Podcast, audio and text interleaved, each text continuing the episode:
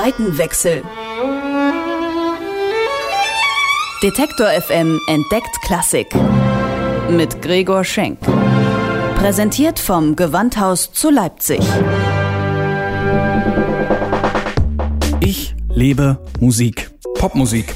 Das ist mein Beruf. Ich bin Musikjournalist. Aber was ist da drüben? Auf der anderen Seite. E-Musik? Hochkultur? Ist das wirklich so angestaubt, wie es klingt? Früher mussten die Leute ja auch zu irgendwas raven. Wie geht Klassik? Das will ich rausfinden. Deswegen gehe ich dahin, wo Klassik gelebt wird. Ins Gewandhaus. Zeit für einen Seitenwechsel. Heute, wie wird geprobt? So, wir sind jetzt hier in unserem Übraum im Gewandhaus. Der ist im Keller. Wir haben davon einen reinen Schlagzeugraum und dann gibt es noch einen Paukenübraum, den wir aber auch nutzen können. Der Raum ist schallisoliert und man kann sich hier in Ruhe auf die Stücke vorbereiten. Gerhard Hund ist Schlagzeuger im Gewandhausorchester und in seiner 40. Spielzeit. Er zeigt mir seinen Proberaum, in dem allerhand Trommeln, aber auch ein Vibraphon und ein Glockenspiel stehen. Als Orchesterschlagzeuger muss man ganz schön vielseitig sein.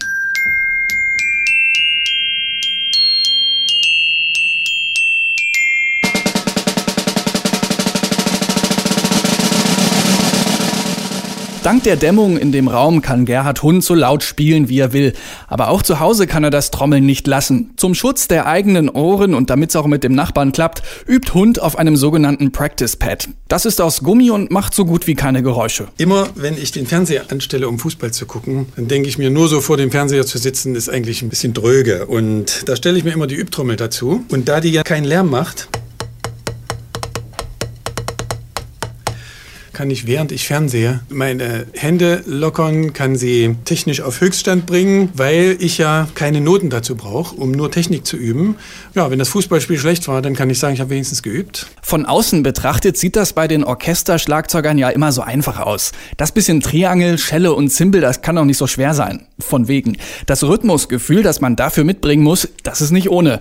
Kann man das denn durch viel Proben einfach so erlernen? Man muss meiner Meinung nach die Anlage haben. Man muss rhythmisch die Anlage haben. Ich merke das immer, wenn ich jetzt Kinder testen soll, ob die geeignet sind für Schlagzeug. Das merkt man sehr, wie ein Kind den Rhythmus aufnimmt, wie das in den Körper geht und was er für einen Klangsinn hat auch für das Instrument. Aber das Rhythmusgefühl, man kann es entwickeln, aber es muss erstmal schon vorhanden sein. Man kann das nicht erlernen. Auch wenn die Schlagzeuger im Orchester meist hinten stehen, gibt es Stücke, in denen sie eine tragende Rolle spielen. Das bekannteste ist Bolero von Ravel.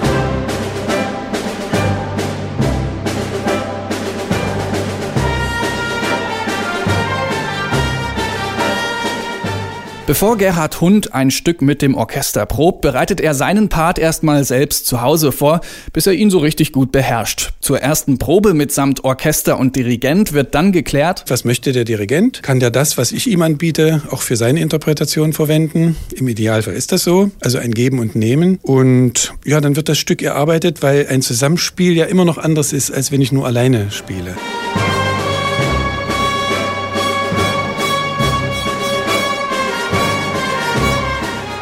Ich begebe mich aus dem Schlagzeugkeller ein paar Stockwerke nach oben in den Garderoben und Proberaum von Gudrun Hinze. Sie spielt Piccolo-Flöte und übt gerade Tschaikowskis Sechste, was mit dem kompletten Orchester so klingt.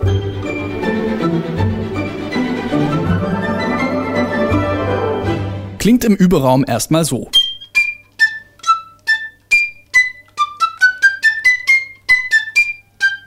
Das ist etwas, was so ganz offen ist. Und dann gibt es Sachen, die ich im Tutti üben muss. Das sehen Sie schon, hier stehen Vierfachworte drunter und so.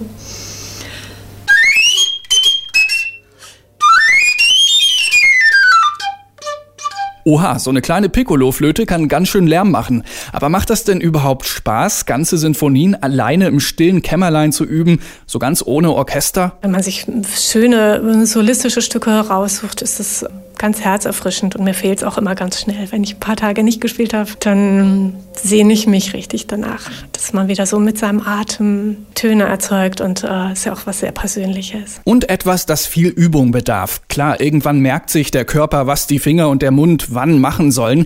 Die Muskulatur muss man aber schon sehr regelmäßig auf Betriebstemperatur halten. Gerade die mechanischen Sachen, was die Fingertechnik betrifft, hat man eigentlich, wenn man das jetzt schon so lange macht wie ich, gutes Körpergedächtnis. Also das ist doch das, was am wenigsten verloren geht, wenn man mal eine Weile nicht übt. Was aber leider wahnsinnig schnell weggeht, ist die Ansatzmuskulatur. Also innerhalb von Stunden ist ganz schlimm eigentlich. Das ist wirklich richtig ein, wie so ein Fluch, dass man dann wirklich nach sechs Stunden nicht spielen, bildet sich die Muskulatur zurück und man spürt's. Das heißt, wenn ich nicht zweimal am Tag übe, spüre ich es am nächsten Tag sehr deutlich. Doch beim Proben kommt es nicht nur auf die physischen Fähigkeiten an. Detlef Benzmann ist Musikpädagoge an der Universität der Künste in Berlin und meint, wichtig ist auch, dass man den Hintergrund des zu probenden Stückes versteht. Wann ist das entstanden? Warum ist es entstanden? Und in welchem Zusammenhang ist es entstanden? Also musiksoziologische Aspekte zu kennen um dass man eventuell auch mit der richtigen Einstellung, die man dann auch durch Bücher oder andere Medien außerhalb der Probenarbeit sich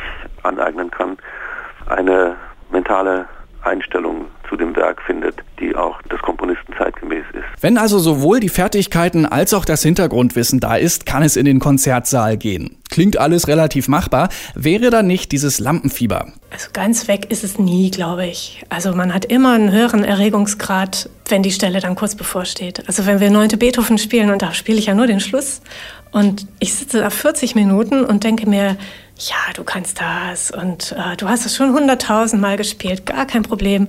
Und dann kommt der letzte Akkord von meinem Einsatz und der Puls geht hoch. Da kann man nichts machen. Das ist einfach so.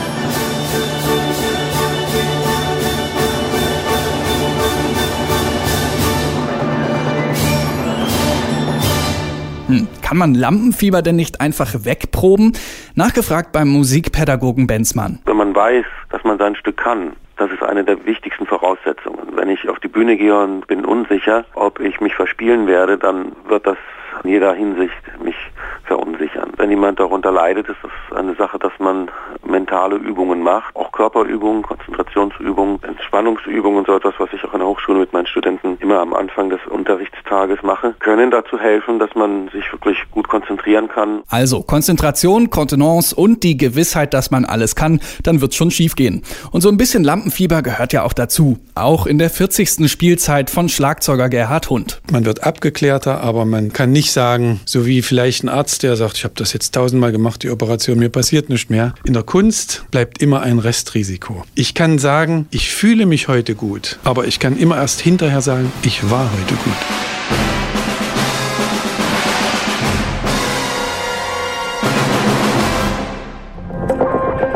Seitenwechsel. Detektor FM entdeckt Klassik. Mit Gregor Schenk.